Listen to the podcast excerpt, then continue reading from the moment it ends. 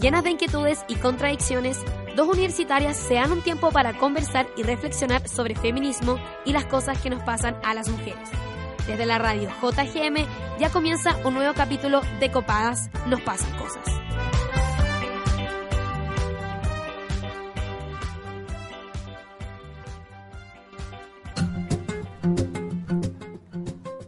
Después de semanas escuchando nombres masculinos como referentes, exponentes, autores o padres de los estudios culturales, el profesor pronunció los nombres de dos mujeres, Jane Jacobs y Saskia Sassen. Profe, ¿a ellas las vamos a leer? Le pregunté. No, solo las quería mencionar. ¿Y vamos a leer alguna mujer en el curso?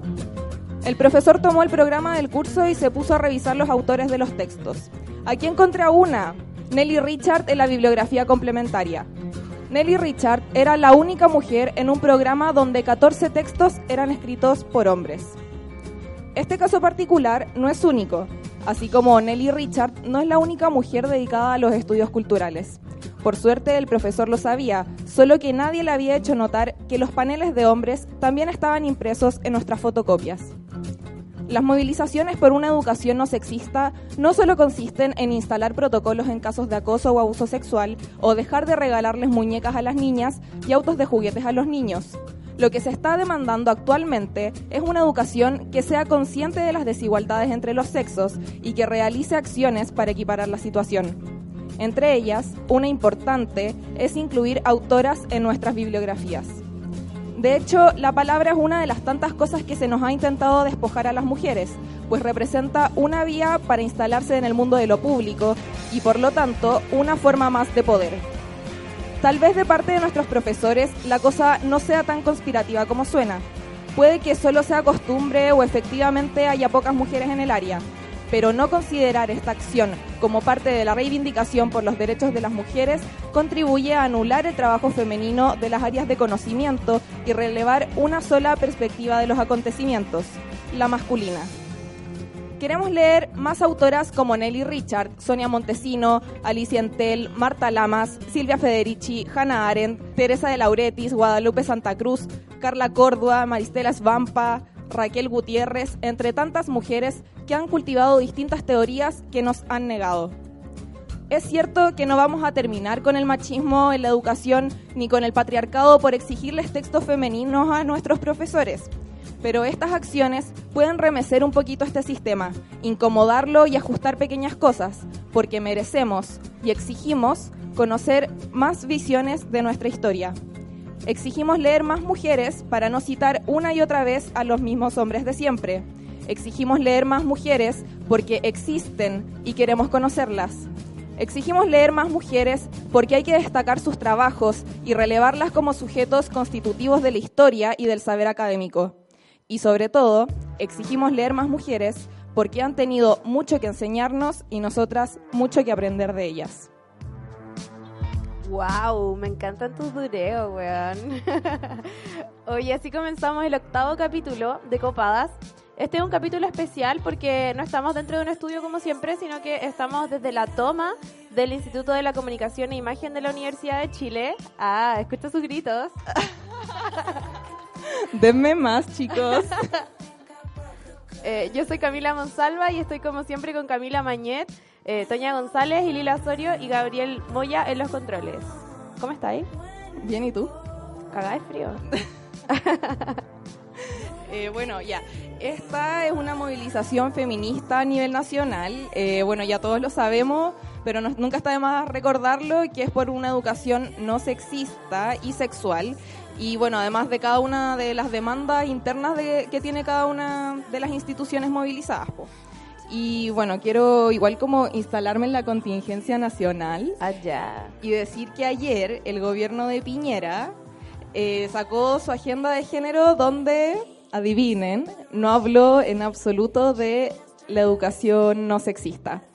Y de hecho como que su como cuando habló de el sexismo, de- perdón, de la educación sexual fue así como súper padre y dijo como eh, prevención del embarazo. Como que tenía la palabra abstinencia en la punta de la lengua. Bueno, la. Estaba ahí, solo le faltó decirla. Eh, Sí, oye, ¿qué le eran los discursos a Piñera? Yo igual encontré que ese estaba como sensible. ¿Ese? Cuando decía nuestras mujeres a cada rato. Ah, no, ya, obvio que lo hizo como una mujer UDI, ¿cachai? No como un asesor hombre. Como, estaba mal, pero igual tenía Sí. sensibilidad. Pero igual lo más nefasto es que después el weón salió en cadena nacional como, como publicando este casi avance para nuestras mujeres, porque todo el rato se refería a nuestras mujeres, Claro que somos de él, por supuesto. obvio. Y también, weón, el imbécil citó a Pablo Neruda y es como... Weón, ese weón en una de sus memorias narra una violación, ¿cachai? En verdad no podí ser tan desatinado como para hablar de los derechos de la mujer y citar a Pablo Neruda, weón, a citar un violador. En verdad ahí como que no estáis entendiendo nada. Sí, igual es Piñera, ¿qué más pedimos? Sí, bueno, es, es eso. Le pido que no perdón a la gente reina que nos puede estar escuchando. No podéis pedirle peras ni al olmo ni, ni a la derecha al final. LOL. Oye, yo quería comentar un poco la agenda de Piñera, porque quería decir que vale hoyo. Es que cacha que, no, mira, voy a, esto lo, lo estudié. en su agenda de mierda, solo se refiere a modificaciones a la ley, como si lo punitivo fuera lo más importante y lo que va a ser un cambio. Onda, prometió modificar la constitución para establecer la plena igualdad de derechos entre hombres y mujeres, literal, lo cité con comillas. Eh, pero, bueno, me gustaría que ese caballero leyera el primer artículo de la Constitución que dice, las personas nacen libres e iguales en dignidad y derechos, weón. ¿Acaso las mujeres no somos personas que no nos incluyó ahí? Imbécil. Bueno, después, en, el- en la misma Constitución, en el artículo 19, número 2, eh, se establece la igualdad ante la ley entre hombres y mujeres. Y dice que ni la ley ni autoridad alguna podrán establecer diferencias arbitrarias. LOL. Onda, ¿se respeta esta weá siquiera? Obvio que no, pues weón. ¿Por qué sigue insistiendo con la puta ley si ya entendimos que no funciona, cachai? Como que está todo mal. Sí, es verdad. Y aparte que le pone urgencia a proyectos que ni cagando fueron promovidos por su propio gobierno, po. Como a mí debo confesar que me impresionó que le pusiera urgencia al proyecto de ley de los derechos de la mujer para vivir una vida libre de violencia, que es como el proyecto más integral y el que no eh, como que segmenta los derechos de las mujeres en distintas leyes. Pero encuentro como que igual se dan el crédito de una weá que solamente por la... como que no hay que olvidar eh, como actor relevante en todo este proceso las demandas de la sociedad civil porque los hueones Sí, no hubieran movido ni un dedo, ni nada eh, si es que no hubiera sido por las movilizaciones feministas y más encima los hueones ni siquiera responden a, a nuestras demandas es como que quieren dejar tranquila, no sé, eh, a la prensa pero a nosotros no, pues weón, como a la agenda nacional nomás, ¿cachai? Sí, o sea, yo lo leí bien y como que lo único que hace es establecer ciertas garantías para las mujeres que viven en familia, ¿cachai? Pero para nosotras, onda mujeres universitarias o que no están en una familia, LOL derechamente porque lo decidieron así, no hay nada nuevo. Como que dice, no sé, va a poder contraer nupcias después de los 700 días, ¿cachai? Como, weón, ¿a quién le importa esa weá en una sociedad en la que ya la gente no se casa realmente? Qué chucha. Sí. Y no sé, como establecerse a las cunas, ya, eso es súper importante. Pero, weón, ¿y si no querías ser mamá? ¿Y si quería abortar? Es que ese es No el problema, po, que en toda la agenda de género eh, sigue tratando a la mujer como una madre como por naturaleza, ¿cachai? Sí. Y aparte que igual me quería detener en esa cuestión de la educación sexual, que era como súper nefasto su programa, porque le faltó escuchar nuestro último programa, claramente, donde hablamos de educación sexual y de, de cómo abordarla de una manera integral, porque solamente hablaba de la prevención del embarazo, de nuevo, o la maternidad, eh, pero no hablaba de, por ejemplo, la- el aumento en el VIH en nuestra población y de cómo prevenir esa weá. Entonces, por todos lados, en verdad, ese programa igual fue como súper debilucho. Insuficiente. Sí. insuficiente a cagar, como, no sé, estamos en el año uno, como que eso me pregunté yo cuando lo leía. Esto es el año uno, que estas son como sus propuestas, ¿acaso? No sé, me quería matar. Eh, filo, perdí el hilo de la weá. No, Me enojé. Ah, Ya, filo, que Piñera es un imbécil. y conclusión. Piñera es un imbécil. Básicamente. ¿Quieres proponer el tema para el próximo capítulo o tienes sugerencias para el programa? Encuéntranos en Instagram como copadasjgm y conversemos un rato. El tema que eh, vamos a ahondar en este capítulo es, es, bueno, sobre lo que hablé en el editorial de la bibliografía femenina y de la literatura femenina también, pues de cómo nosotras no se nos promueve eh, la lectura de mujeres y, y no las vemos, como que no son nuestros ejemplos a seguir, lamentablemente. Sí, pues es bien triste esa cuestión. Yo me acuerdo que, ah, de nuevo voy a empezar con las experiencias personales. Sorry, chicos. Eh, yo me acuerdo que la primera vez que leí y como que estudié a una mujer, así como su poesía y su obra, y no por ser como la mamá de alguien, Javiera Carrera, la hermana de los Carrera, Inés de Suárez, la que vino con Pedro Valdivia, onda, una buena porque era ella, fue en una escuela de verano de esta universidad, que ñoña era. Y ahí estudiamos a Safo, weón, su vida y obra, y fue paloyo. Y yo estaba así como, guau, ¿qué onda esta weona? Porque hay mujeres tan bacanas y yo no tenía idea. Y eso fue en tercero medio, ¿cachai? Y te gustó tanto que te la tatuaste. Ya, sí, qué vergüenza. No tenía para qué decir esa infidencia tampoco. No, pero quería decir que cuando uno llega a conocer a las mujeres le gustan tanto que se las tatúan, ¿cachai? Sí, pues, weón, te la marcáis en la piel por siempre, qué heavy. Ah, que me salió poética esa weá, ¿encontraron? No sé, yo creo que la primera vez que investigué a una mujer fue como en cuarto básico cuando diserté de Shakira. Queen, ¿ya? Filo. Y ahora quiero ir a su concierto, como estoy de cumpleaños el 24 de junio, por si acaso. El dorado. Sí, pero eso, ¿no? Creo que nunca he estudiado una mujer. O sea, claro, en la radio JGM tenemos una sección que se llama Las Históricas. Que Eh, haces tú, dilo. Ah. Sí, la- las hago yo con la Toña también y, y dos chiquillas más, la Isa Gutiérrez y la Danitza Jara. Y ahí investigamos, tenemos ahí un, un, un docs ahí para que suene profesional, súper bonito con todos los calendarios donde recordamos como los natalicios de distintas mujeres de la historia de Chile. Porque si nos vamos a la historia mundial, como las mujeres bacanas, nos vamos a la mierda, como que no, Sí, nuestra capacidad no es tanta. Entonces ahí recordamos como la vida y obra y como me encanta, como que he aprendido caleta solamente por como por esta mm, curiosidad de aprender sobre mujeres eh, mujeres de la historia de Chile que han hecho distintas cosas. Mira, una invitación entonces a seguir a la histórica en Instagram. Sí, no solamente la Cecilia Boloco ha sido un sujeto constitutivo de nuestra historia. Gracias por tanto, Chechi. Oye, ¿tú has leído cosas en derecho? Me tinca que derecho igual es como harto más rudo que periodismo. Eh, sí, en primero leí, es que en verdad estaba con un profesor que te hacía leer una cantidad enferma de weas. Obvio que no me leí ni la mitad porque era imposible, era imposible, francamente. Y ahí él como que nos introdujo a Hannah Arendt y a McKinnon. Y fue bacán igual, pero me leía una nomás porque no alcancé a leerme la otra, pues weón, si era como inabarcable, te lo juro. Yo había impreso los, los- como los textos completos para leérmelo, me di cuenta que era imposible. Y después fue como, Espérate, weón, no. fui demasiado ingenua. No, calmado, imprimí los resúmenes y la weá era como una resma. como una resma de resúmenes, pues weón. Obvio que era imposible leerlos todos. Pero filo, ahí como que caché que habían mujeres en el derecho y que era bacán y que igual las estaban enseñando, pero eran dos mujeres en una bibliografía de, no sé, 100 hombres. Claro. Pasa también eh, las columnas, por ejemplo, en los medios de comunicación, que siempre los columnistas son hombres, pues weón. Y ahora cuando está, ahora puedo decir como que los medios, como que el tema del feminismo está en la agenda pública, en la agenda de medios. Entonces ya, quieren que la gente hable de esa weá, pero pero como que no consideran a la, a la sociedad civil, no consideran a distintas organizaciones feministas, a distintas mujeres que tienen estudios en el tema, y le piden a hueones como Rafael Gumucio Saco escribir una wea. columna de opinión sobre esa weá, y es como, en verdad, ¿quién eres tú para hablar sobre esto? Y el otro día, eh, antes de ayer, salió una entrevista en, en la segunda, escrita por dos hombres. No les bastó con uno, dos tenían que hacer una entrevista doble a dos hombres, eh, a Alberto Mayol y a un Eugenio Guzmán, ¿puede ser? Pico. Bueno, Y como no hablar importa, sobre los hombres las son irrelevantes en este, en este juego. hablar sobre las movilizaciones feministas. Entonces también pasa que, por ejemplo, los medios de comunicación no entienden que ya se instala este tema, pero existe una cosa que se llama enfoque de género también.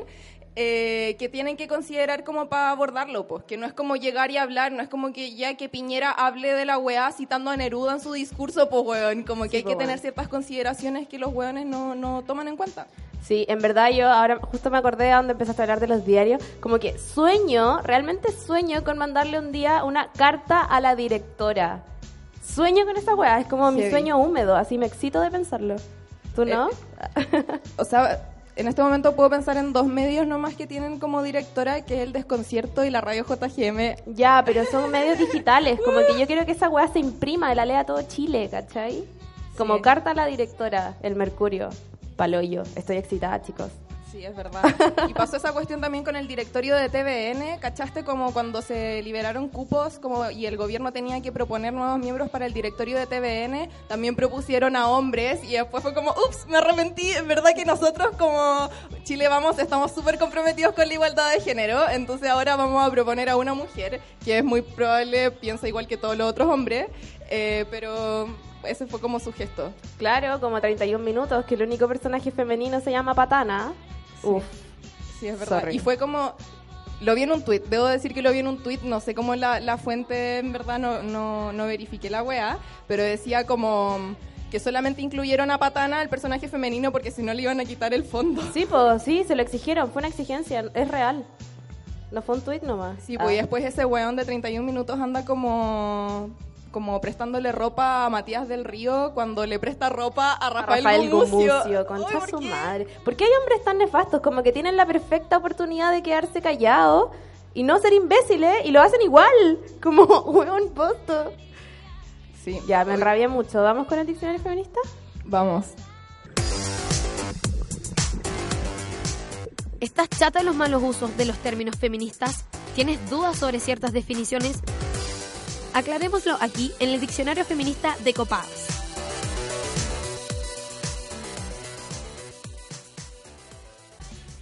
Hoy, en nuestro diccionario feminista, vamos a hablar sobre el enfoque de género. El enfoque de género considera las diferentes oportunidades entre hombres y mujeres, las interacciones que existen entre ellos y los papeles que socialmente les son asignados.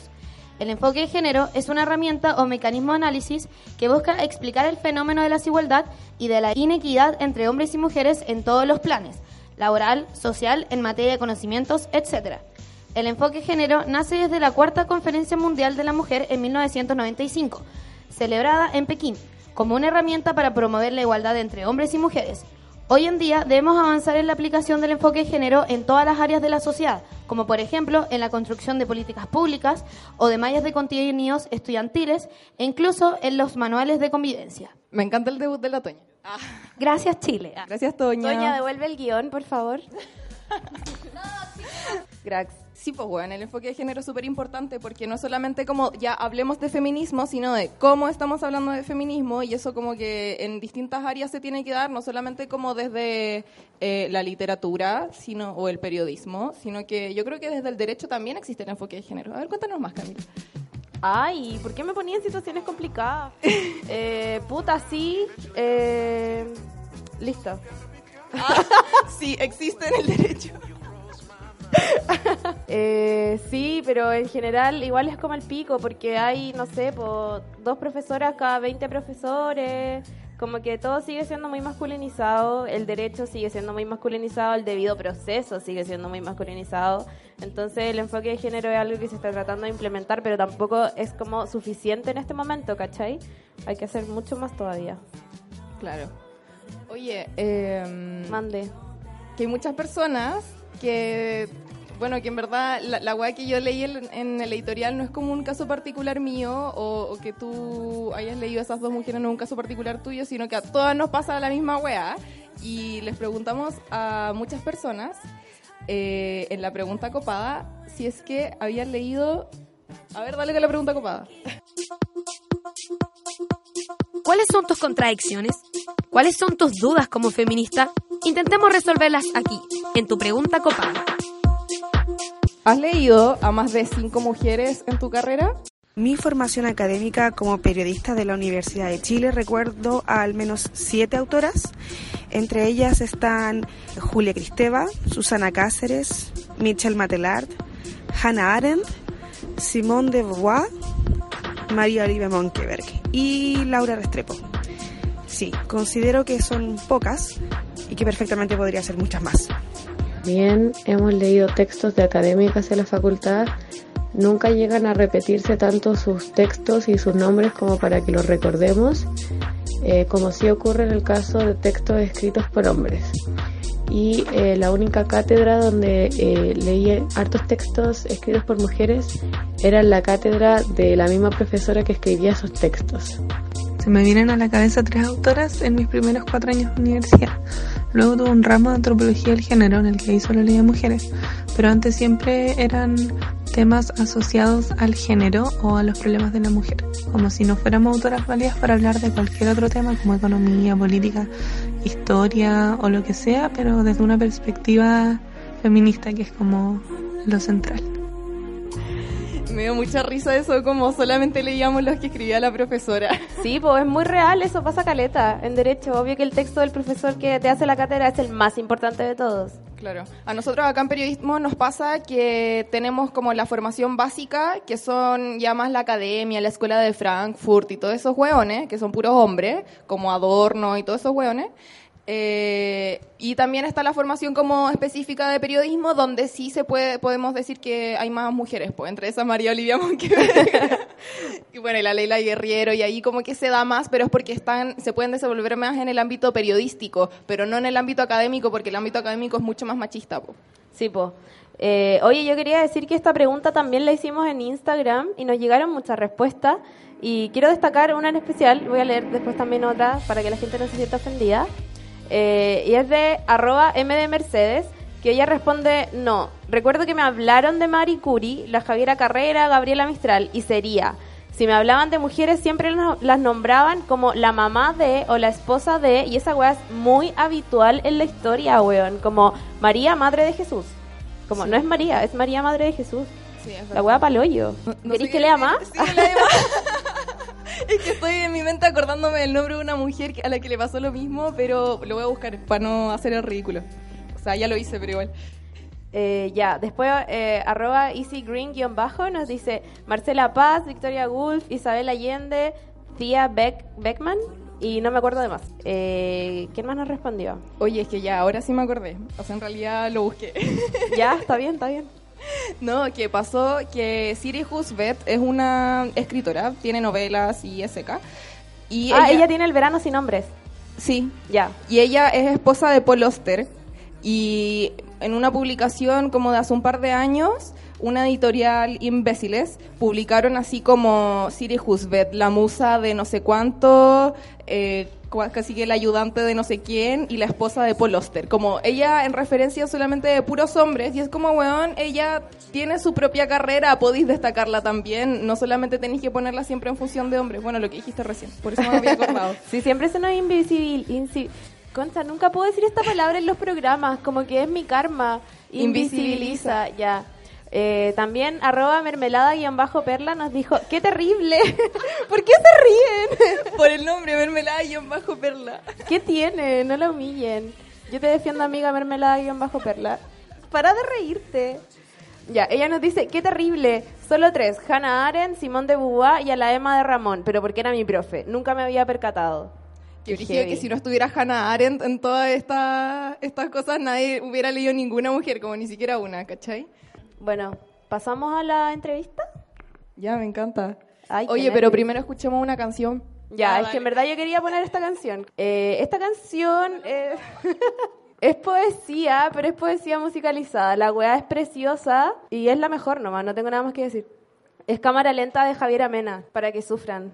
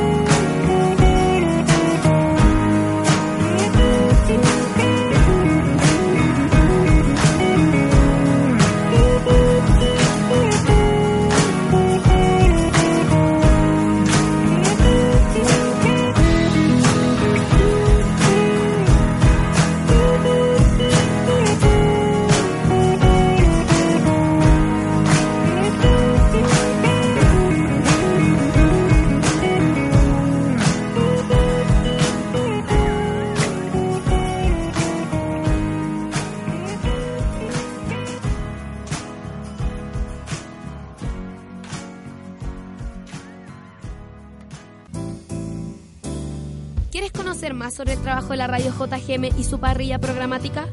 Síguenos en Instagram como arroba Radio JGM, en Facebook como Radio JGM y en Twitter como arroba JGM Radio.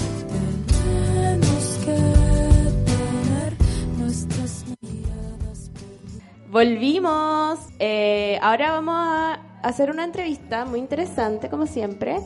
Eh, estamos con dos mujeres bacanes que escribieron un libro ya y tienen como cero años. Yo estoy así como, qué chucha estas huevonas bacanes. como ya tienen un libro, ahora van a sacar el otro y en verdad tienen cero años. Pero las admiro demasiado. Eh, hoy día estamos con José Faraos y Jun García, las autoras de Tan Linda y Tan Solita. Y nada, pues bienvenidas, qué bacán que estén aquí con nosotras. Hola, muchas gracias por la invitación. Hola. Oye, yo, yo te admiro a ti porque tenís, tenemos como la misma edad y ya egresaste. yo estoy como en primer año todavía. ¿Cuántos años tenís? Tiene 22. 22, sí. ¿De verdad? Vale, y, y egresó. ¿Egresaste? Sí, egresé. Pero egresé nomás. Pero igual, medio Eso fue logro. como una puñalada para mí igual. oh. Weona, tenéis dos libros. Me estáis hueveando. ¿Tú cuántos años tenés? ¿Como 19? Cumplí 20 hace poco. Y, y a los 19 sacaste un libro. Sí. ya, pero si cumpliste 20 vaya a salir a los 22 igual, po. Estoy atrasada. Ah, todos lo estuvimos en algún momento. ¿Cierto? Sí, Pero no, sensible, tema no hablemos de eso. sensible, por No hablemos de nuestro atraso para que mi mamá no lo escuche. Era broma, era irónico el atraso, obvio que sí. Eh, ya, pues, bueno. Como la Camila dijo, las chiquillas escribieron este libro que si no tienen plata como yo lo pueden arrendar en la Biblioteca Nacional y también lo pueden encontrar en librerías, ¿o no? O lo pueden comprar pirata en San Sí. Diego a 3 lucas. Está en todas partes, en verdad. ¿A ustedes están como a favor de eso? Sí, yo lo encuentro en la raja, como que la primera vez que lo vi en la calle fue como, oh, va a estar al alcance para gente como yo, como porque yo todos los libros que leo en la vida son piratas. Sí, aparte que igual les fome como arrendarlo porque este libro igual tiene muchas actividades, es como muy didáctico. Eh, entonces como que dan ganas de rayarlo, po, weón, y no puedo porque la web es de la Biblioteca Nacional. Sí, po, y está como en ebook, pero según yo no tiene ni una gracia leerlo en el computador, si tienes que como rayar la pantalla del computador o qué, como... Claro. Oye, y mm, bueno, este libro narra la historia de una mujer chilena, así la presentan como en la página 1, como Julieta, que es una mujer chilena, y eso nomás basta como para entender más o menos la realidad a la que se va a enfrentar el resto de su vida. Eh, supongo que esto igual tiene que ver mucho de la experiencia personal, pero mm, primero que todo me gustaría saber cómo surge la idea de escribir este libro. Eh, bueno, como estábamos comentando antes, con la Josefa estudiamos Derecho en la Universidad de Chile, un lugar muy privilegiado, lleno de gente muy privilegiada que sabe cosas muy privilegiadas. Eh, y lo que nos pasaba era un poco que queríamos hablar de feminismo eh, para la gente que no estaba en esos espacios, eh, ni en nuestra facultad, ni en nuestra universidad, en Bolán no están ni en la universidad. Entonces un poco escribir un libro y hablar de feminismo para alguien que no cache nada, nada, nada, y que lo tome y que pueda entender como cuestiones básicas que lo, lo la ayuden de ahí a dispararse y a querer seguir aprendiendo como sobre otras cuestiones. Sí, pues y a mí me pasa que yo hace tiempo igual como que creo contenido en internet, como de todo un poco. Entonces, como hacía reseñas de libros, conocía a la gente de la editorial y querían sacar libros como de gente joven. eh, yo dije, ya, me gustaría escribir sobre feminismo. No tenía borrador, no tenía nada, como que quería hacerlo. Y me dijeron, eh, ya, presenta un proyecto y ahí lo vemos. Y le dije a la Jun así como, Jun, escribamos un libro. Y la Jun como, pues bueno. Y ahí lo hicimos. Oye, ¿y ese es el procedimiento normal? ¿Cómo para escribir un libro? ¿Contactar a la editorial y decirles quiero escribir un libro contigo? No, ni cagando, ni cagando tan fácil. Como que todo el mundo nos pregunta como cuál es, es como fue su privilegio, proceso. en verdad. Sí, fue porque la Coti conocía gente como a, a editoras que en el fondo fue como muy simple, como que no tuvimos que pasar toda la burocracia de la cuestión. Sí, porque si no toma años, onda, como hacer el borrador y presentarlo completo, que toda la junta lo apruebe, es como el medio web. Entonces igual fuimos personas como privilegiadas en ese sentido. Mm, Sí, porque yo me imagino que esa- ese tipo de barreras también como que te desmotivan y al final termináis tirando la toalla nomás, pues. O publicando solo, o muchas veces hay como eh, editoriales, entre comillas, chicas que te cobran millones y millones de pesos para sacar tus libros y al final nunca salen, po. Que La es- dura. Sí, onda me han hablado como personas que me dicen, oye, ¿sabes qué? Le pagué a una editorial para que me publicara mi libro, pero no pasó nada. Y como que nadie me responde nada. Oh, paloyo.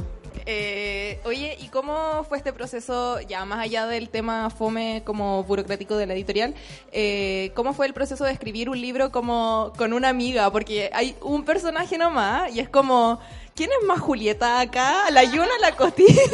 Yo creo que toda la compatibiliz- compatibilidad se debe a que ella es Leo y yo soy Aries.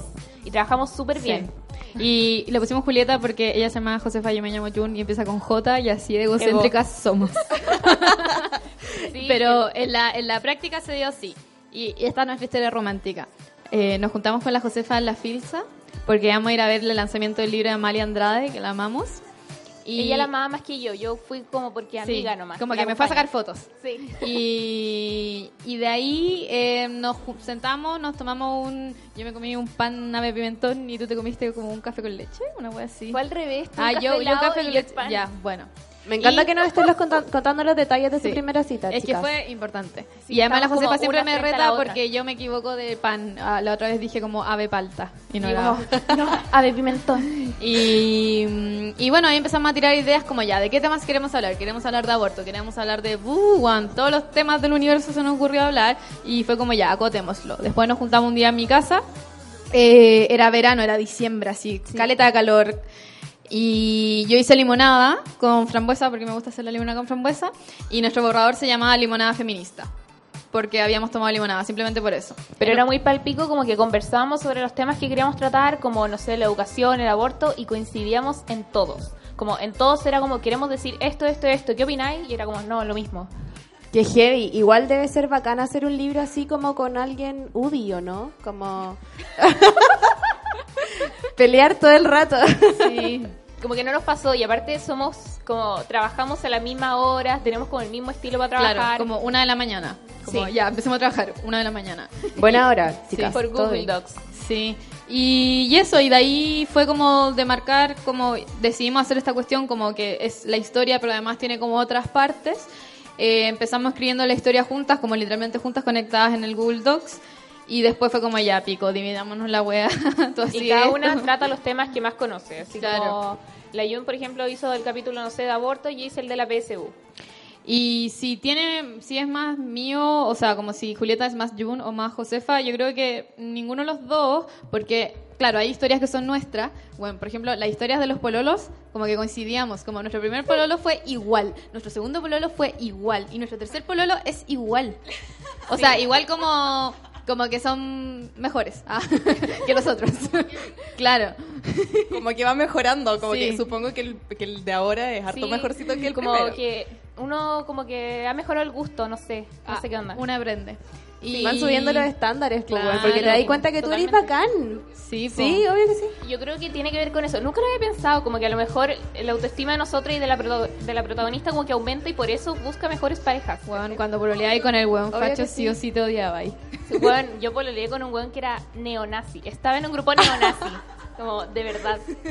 Fuerte. Cuando yo, lo así como, cuando yo lo conocí, no era neonazi, estábamos en el colegio. Después se metió a la escuela militar y se volvió neonazi. Eso. Fuerte. Paloyo. Paloyo.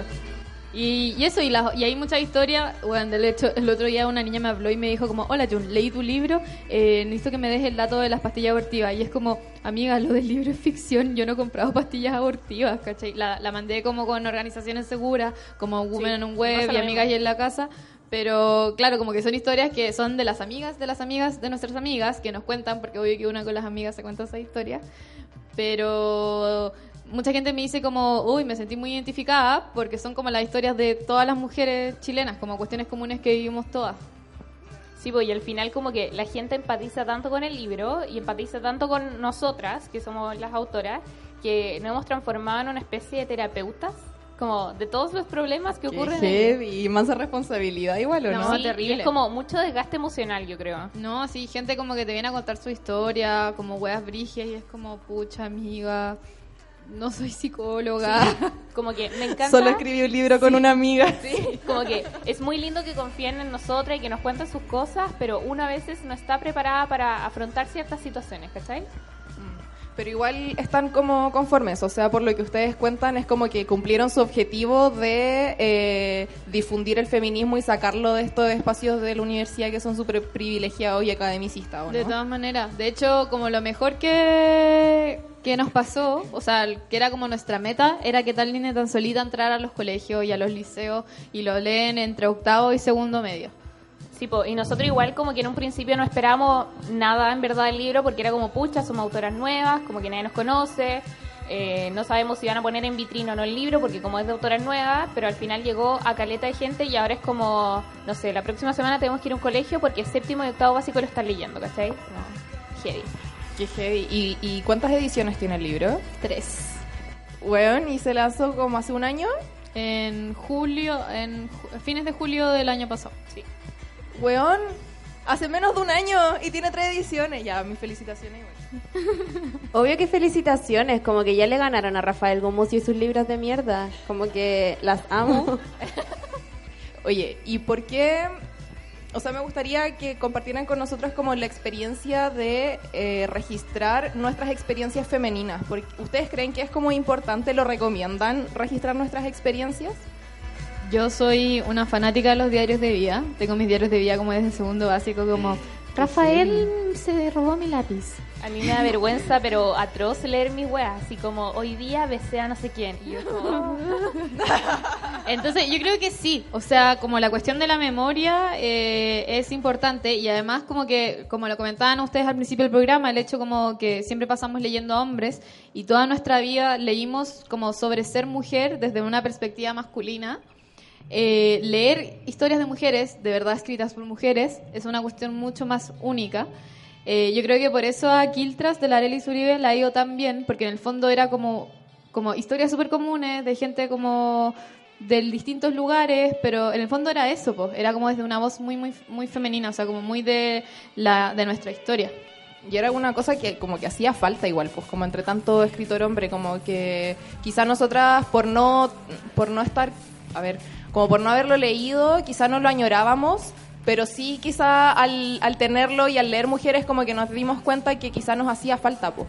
Y va a sonar como súper pachamamigo lo que decir, pero escribir como sobre tu historia y leer la historia de otras mujeres también es súper, como que te ayuda a sanar muchas cosas. Como escribir sobre, no sé, la violencia que viviste te ayuda a sanar ese tipo de cuestiones. Oye, sí, eso es cuático. ¿Cómo te sanáis con los libros? Cuando termináis un libro y como que la weá es tan bella y es tan... Te sentís tan identificada que tenéis que como apretarlo, porque si no como que te vaya a romper de belleza, así como... Y es como, es como ese sentimiento de no estoy sola, como que a alguien más le pasó y tengo a alguien que me está acompañando en este momento. Sí, es paloyo. A mí me pasó eso con Joan Didion, no sé si la cachan. Sí. Es paloyo, ¿qué onda esa buena? La amo, la amo, como que... no podía más con el libro, lo sufrí todo, como, oh, weón, qué dolor, me duele recordarlo. Ah. Oye, y ya yo les quería hacer una pregunta más práctica igual, como, ¿cómo lo hicieron para compatibilizar el estudiar una carrera que igual demanda mucho tiempo y hacer un libro y hacer todas las actividades que requiere como lanzar un libro? Echándose ramo. No, yo en verdad... Atrasándose, pero era irónico. Yo, es como, esto es como muy irónico porque el semestre en el que mejor me ha ido fue como cuando sacamos el libro. Pero yo creo que tiene que ver con ser una huevona obsesiva con su horario. O sea, la Jun me dice como, podía hacer tal cosa tal día y yo le mando una foto de como todo lo que tengo esa semana. De hecho, tengo como el horario de la Josefa en mi teléfono cada vez que tenemos que agendar una cuestión. Sí, porque yo igual, eh, si bien me encanta lo del libro y todo eso, yo siento que escribir para mí no va a ser mi carrera. Como que es una cuestión accesoria y me permite hacer muchas cosas, pero el derecho para mí es mi carrera. Entonces trato de priorizar esas cosas. Yo tomo pocos ramos. eh, y en verdad no sé cómo lo hago porque duermo mucho. Antes dormía poco, entonces antes decía duermo poco. Pero ahora duermo mucho porque mi piel. Qué sano. Beauty sleep. Pero en el fondo es organizarse y, y igual no sé, por ejemplo, todo el grueso de lo que fue hacer el libro lo hicimos en vacaciones. Como Ah, eso no nos quitó tiempo. Lo que Sí. nos ha quitado tiempo es como ir a entrevistas, eh, ir a charlas, ir a firmas, pero sería. Sí, y la gente a veces piensa que estudiar Derecho igual es demasiado, demasiado demandante. Y igual tengo varios ramos, pero tengo clases de 12 a 5 de la tarde. Entonces no es tan demandante, puedo hacer muchas cosas en la mañana, puedo hacer muchas cosas después de eso. Y podéis no ir a clases también, como También. lo hice yo toda la carrera. Sí, pues derechos, eso, eso tiene derecho, que podéis po. no ir a clase y pasar perfectamente.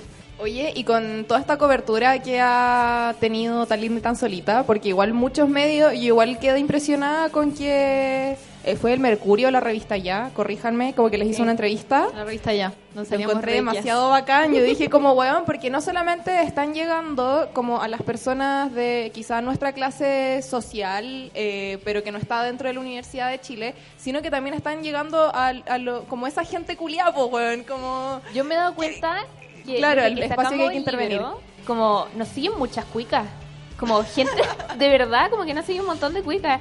Y yo eh, no soy como de ese mundo, nací de, o sea, salí del liceo como vulnerable y todo el tema, pero impresionante que yo, por prejuicio, decía, a lo mejor esa gente no le interesa, porque igual tiene todas las comodidades como para que no le interese, pero igual sí, po. y en los talleres, por ejemplo, van cabras del San George, como Brigio. Puta, yo soy como ejemplo de esa wea, po. Sí, po. ella es como... Yo vengo de un colegio muy cuico. Yo creo que te siguen como mis amigas. No, y es como lo mejor de dos mundos, ¿sabes? Sí. Yo como poblacional y la Jun como en las condes. Amor de pobre. Oye, pero ¿están como conformes con cómo ha sido cubierto y difundido el tema de, de su libro? Como con eh, el enfoque de género del que estábamos hablando en algún momento. Hay cuestiones puntuales que no han pasado que han sido desagradables. Sí, eh, o sea, lo bacán es que, por ejemplo, siempre nos han entrevistado mujeres, como la, para la cuestión para la revista ya mandaron a una mujer y en general otras cuestiones, medios más chicos también. Eh, Pero mujeres que saben del tema. Claro, mujeres que saben del tema, que como... Menos la Fallon. Ah, Una- sí. nos entrevistó la Uy, Fallon. se- esa weá yo la, la bloqueé. Bloqueé esa memoria por trauma. Fallon, la, la, la- no lo decir. Rayibel. Fallon Jingo. Ya, ella nos entrevistó. Nos entrevistó. No, porque fuimos a un programa que era como de Vía X. Sí, Ya, sabores. fuimos- eso, eso, fuimos a eso. Y ya, filo, hablamos caleta, nos dejaron tirar el rollo y harto. Y al final ella decía como, bueno, ¿cómo puedo educa- educar a mi hijo para que no sea ni machista ni feminista? Y a la Jun, ¡Guau! y yo, a la Jun se le cayó la cara, como que yo la vi en el piso. Y yo dije como, bueno, si contesto la voy a putear. Así que mira a la Josefa, le dije, ya habla tú. Y nosotras como, mira, lo que acabamos de decir es como que el feminismo no es lo contrario al machismo. Como wink. Así. Si me hubieras escuchado, ah, ¿te cachai? Oye, ¿cómo lo hacen para no ser como... Como, para no putear a la gente. Sí, como que a, a mí no me resulta. Eh, Es difícil, sí, sobre todo cuando estáis tan expuesta. Sí, como que... Pero yo creo que lo peor fue lo del weón de la tercera. Ese que que, eso le hizo como un, como un reportaje, pero no la entrevistó y que Eso estaba fue lo peor, básicamente como que nos- enseñándoles a escribir un libro de feminismo. Que nosotras no sabíamos que iba a escribir sobre nosotras, no nos preguntó nada y él escribió como con lo que cachaba, ¿no, Vaspo? Como que nos pasó a llevar, siento yo. Sí. Ese mansplaining. Y porque no fue solamente ustedes, sino como... A la Elis y a la Paola. Como Sí. a todas las autoras como jóvenes que están vigentes en este momento, como a N. que Minas, están a siendo bestseller y el bueno está A picado. la, a la Camila Gutiérrez, por ejemplo, puso una cuestión así como tiene una obsesión extraña con la sexualidad, una Sí. cuestión así. ¡Qué wea! Sí, no, Fue rarísimo. Horrible. Horrible. Lo único bueno que salió de eso fue que era como media plana nuestros cuerpos y el libro. Era una muy buena foto. Eh, aparte que, eh, como cualquier publicidad es buena publicidad, ¿o no?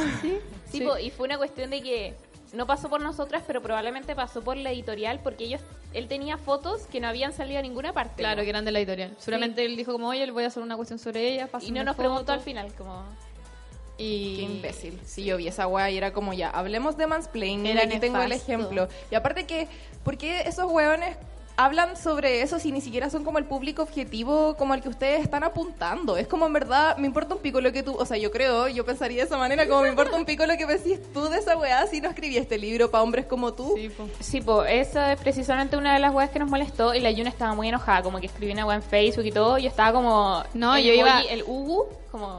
La- yo iba a organizar así como una protesta, weón, como una funa. No, se estaba en llamas la Yuna, así Sí. como, ¿viste lo que escribió este weón? Me acaba de llegar la tercera. No, Como- y además yo estaba parada ahí cuando leí la wea.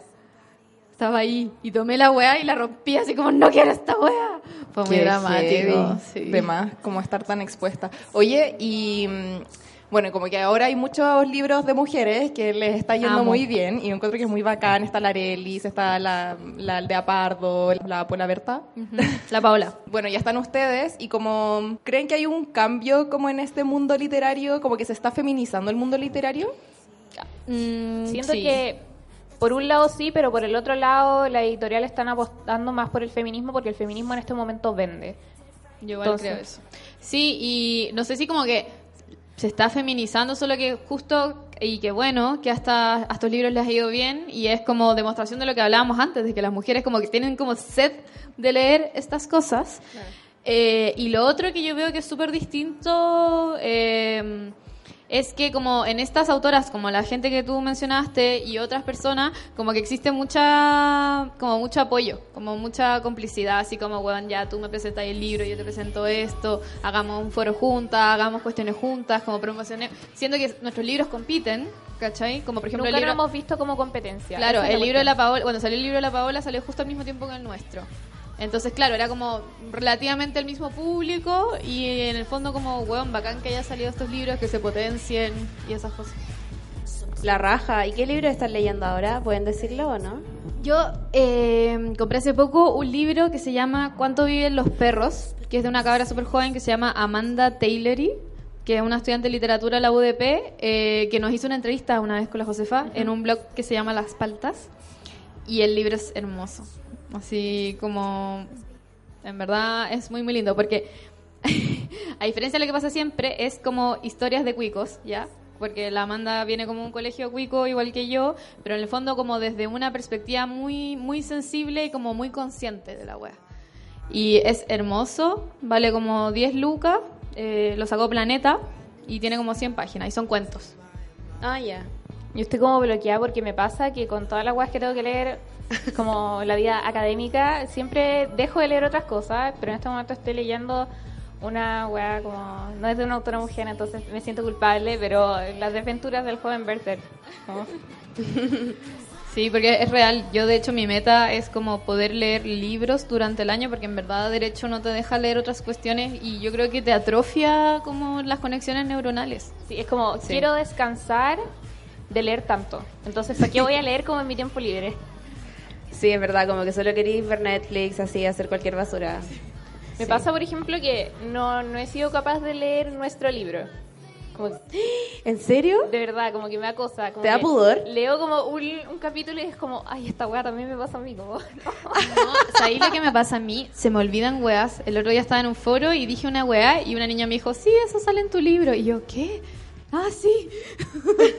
Oye, no, cuando estaba contando, trauma. cuando estaba contando en una entrevista en una radio, así como, hoy sí me pasó esta weá en Tinder, no sé qué, y me dijeron, pero eso sale en el libro también. Y yo como, oh, sí, fui yo, rayos. Esa era mi historia. Qué bacán. ¿Y no les ha pasado todavía que, no sé, leen algo y dicen como, oh, qué heavy que antes pensaba eso, ahora pienso esta otra cosa? Como algo que ustedes mismas habían escrito. Ah, sí, a mí me pasa con lo de los hombres feministas.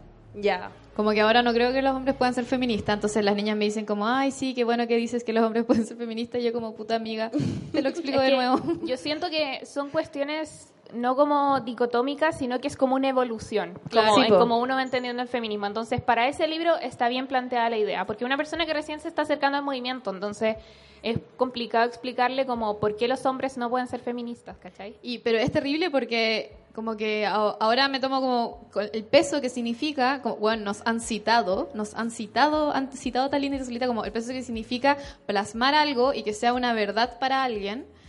Eh, y es como esa weá, como no tengo por qué estar de acuerdo conmigo misma, como Con que lo que así me pienso. siento demasiado. Sí, pero yo lo tomo como para el público al que va dirigido, como y lo- a lo que apunta el libro, como un feminismo para principiantes nomás. Entonces, mucha- hay muchas cosas del libro con las que yo no estoy de acuerdo y me dicen, pero ¿cómo? Si escribiste eso en el libro. Ah, no sé, fue la Yun. Sí, pero además yo creo que es algo que tuviste que tuviste que estar ahí para ahora estar acá. Sí, Como sí, que po. tuviste que pensar eso en un momento para después reflexionarlo y cambiar de idea. Sí, po, ¿no? es como ser feminista revolucionaria, feminista así como de las reformas, ¿cachai? Como... Sí, como eso. Está bien. Que sí, la canción, que ustedes nos recomendaron una canción, ¿la quieren presentar? Ya, ya la presento. ¿O quieren una última invitación? Como hay algún evento Ah. que tenemos que enterarnos, algo No, así. yo, o sea, igual estamos haciendo hartas cosas, en general los publicamos en nuestras redes sociales. Que nos sigan en nuestras redes sociales. Arroba Sí. Cotineja, Oye, pero igual harta gente la sigue. arroba Jun García. Arroba Eh, cotineja. Y, ay, no, que les iba a decir un poco que eh, aprovechen los espacios de trabajo que se están dando en distintas partes, las movilizaciones, los paros, las tomas, la marcha, eso. Y bueno, les presento esta canción que es de Nati Peluso, que yo la amo mucho, mucho, mucho, mucho, mucho, mucho. La descubrí hace muy poco, justo después de que vine a Chile, qué rabia. Eh, es una argentina que está radicada en España, es súper joven, de como 22, 23, es muy bacán, tiene rollos muy bacanes y en el fondo lo que hace ella es como tomar sus raíces latinas, eh, mezclarla con cuestiones nuevas como el trap eh, y la sandunguera yo encuentro que demuestra mucho eh, lo que es Nati Peluso, como la sandunguera es Nati Peluso. Así que la podemos escuchar ahora.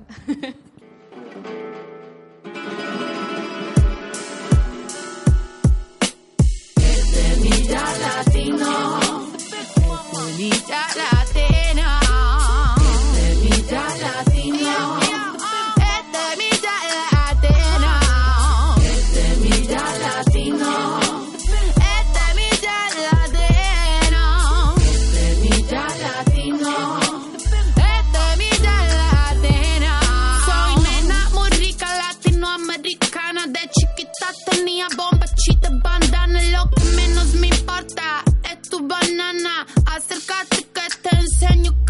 Si me llamas al cel y te voy a rescatar. Te saco todo el juguito de mi anana. Cocino boloñesa, no me meto más cana. No quiero que mi amiguito se lo lleven en cana. No quiero explicarte, no me te laca. No sé si yo estoy haciendo música o va. Lo único que sé es que me escucha tu pana. Abre tu cerebro, tú me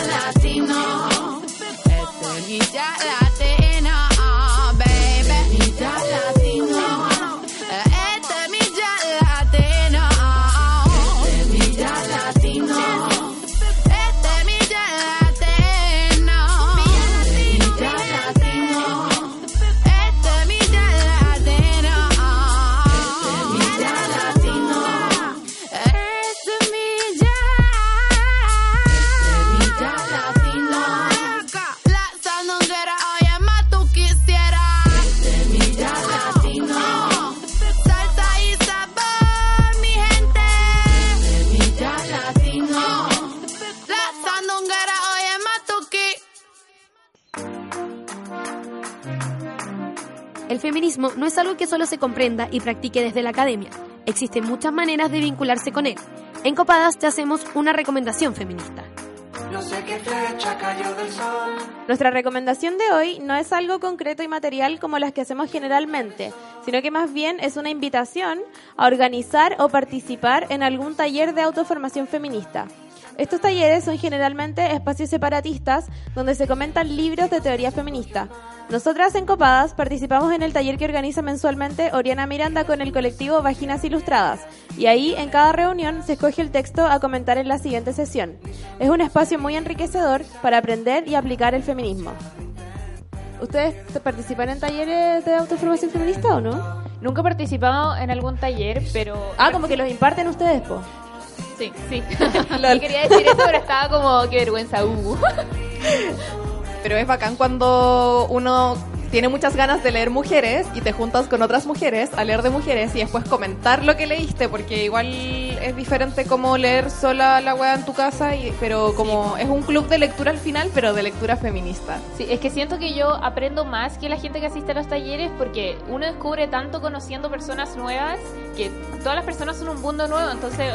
No, y hemos, hemos conocido a buenas bacanes. Sí, en verdad, onda. como Directoras de agencias de publicidad. sí. feministas. Sí. que el nuevo como un nuevo una nueva organización de las cre- publicistas creativas y ahora como que empoderan a mujeres dentro de la publicidad o en cabras súper bacanes. cabras súper chicas que armaron el colectivo de secundarias feministas como no como en verdad muy muy bacán Porque al final uno en esas instancias como que parte hablando del libro, pero después como que eh, los libros de mujeres siempre están tan relacionados con las experiencias personales que es como, como que te vaya en la volada personal igual y como que termináis conociendo mucho y participando de este espacio seguro con las cabras, pues. Así que es bacán. Pasaba mucho que la Yuna era como la encargada de los temas serios, así como de la teoría, y yo siempre me ponía a hablar de otras cosas, así como de cosas que me habían pasado. y decía Josefa concéntrate O como cagüines faranduleros que conocía que estaban relacionados con los temas, como yo soy, ella es como cerebro y yo soy Pinky.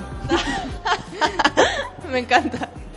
Ya, eh, ya, pues muchas gracias por conversar con Copadas en este octavo capítulo. Gracias a ustedes. Me siento por muy privilegiada por caber en sus agendas tan ocupadas, porque en verdad cacho que están como de foro en foro y de taller en taller, así que encuentro muy bacán que hayan podido asistir hoy día. Muchas gracias. Gracias por la invitación, siempre Oye, la escucho. Y gracias por hacer este programa, muy necesario. Han puesto muchos temas importantes, han traído mucha gente bacán. Así que sigan así. Ah, Cae la lágrima. las como- queremos. Ah. No estoy llorando, chicos. Gracias por compartir con nosotras, se pasaron. Al, fin- al final, como que nuestra motivación para hacer el programa era como la misma motivación que ustedes tenían para hacer el libro, pues. Solamente que lo plasmamos de maneras diferentes. Como en sus espacios. po. Claro. Soñado. Eh, ¿Quieren presentar la última canción que también la recomendaron ustedes? Bueno, la última canción que recomendé es otra artista femenina eh, que me gusta mucho, que la empecé a escuchar también hace poco, que se llama Que le encanta el trap ahora. Bad Gael. Ah, sí, yo la ponía, la ponía siempre en los talleres, ¿te acordáis? me Eh, Bad Gael tiene, bueno, es terrible joven, tiene 21, 22, es catalana.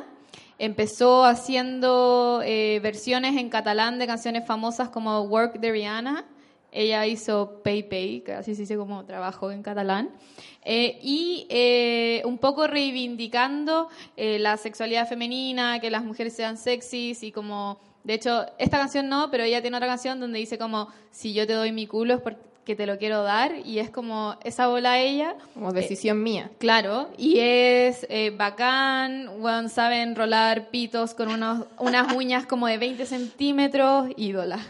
Bacán. Bueno, entonces ¿cómo- no sé pronunciar el nombre. Se llama Bad Gael. No sé cuál Bad es. Gael. Sí, no sé cuál será su nombre de verdad, pero así se llama Bad Gael. Y entonces nos vamos con... Bad Gael.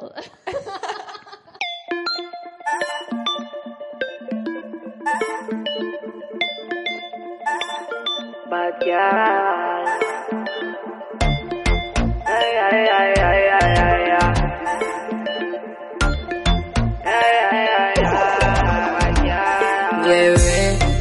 cuándo me vas a llamar. Sabe que yo te extraño y no puedo evitar de pensar cuando tú y yo bailamos. Dime cuándo me vas a llamar. Sabe que no me gusta esperar. Te paso a buscar, sé que te va a enamorar. So papi, come closer to me tonight. Que yo tengo culo para rebotar. No estoy en Jamaica, bad va a sonar. Que retumbe el mundo desde lanzar. Cuando estamos en el dance, se te nota el sentimiento. No me hace falta palabras, me lo dice tu mirada. Cuando estamos en el dance, se te nota el sentimiento. No me hace falta me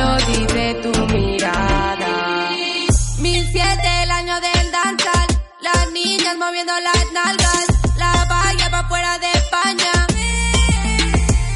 Y aunque gane no te voy a dejar, baby sé que te voy a casar. Porque lo que tenemos los dos sabemos. Always be so papi, come closer to me. Que yo tengo culo para rebotar. No estoy en Jamaica, bad va. Que retumbe el mundo desde lanzar. Cuando estamos en el dance, se te nota el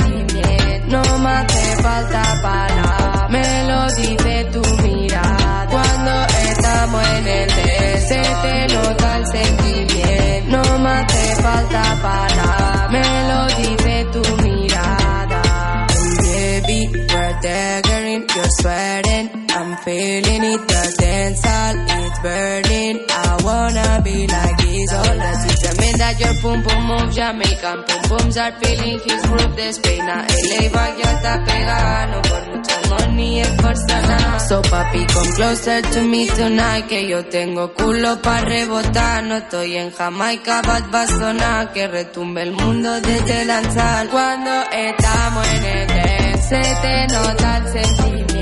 No me hace falta palabras, me lo dice tu mirada. Cuando estamos en el dance, se te nota el sentimiento. No me hace falta palabras, me lo dice tu mirada. Cuando estamos en el se te nota el sentimiento. No me hace falta palabras, me lo dice tu mirada.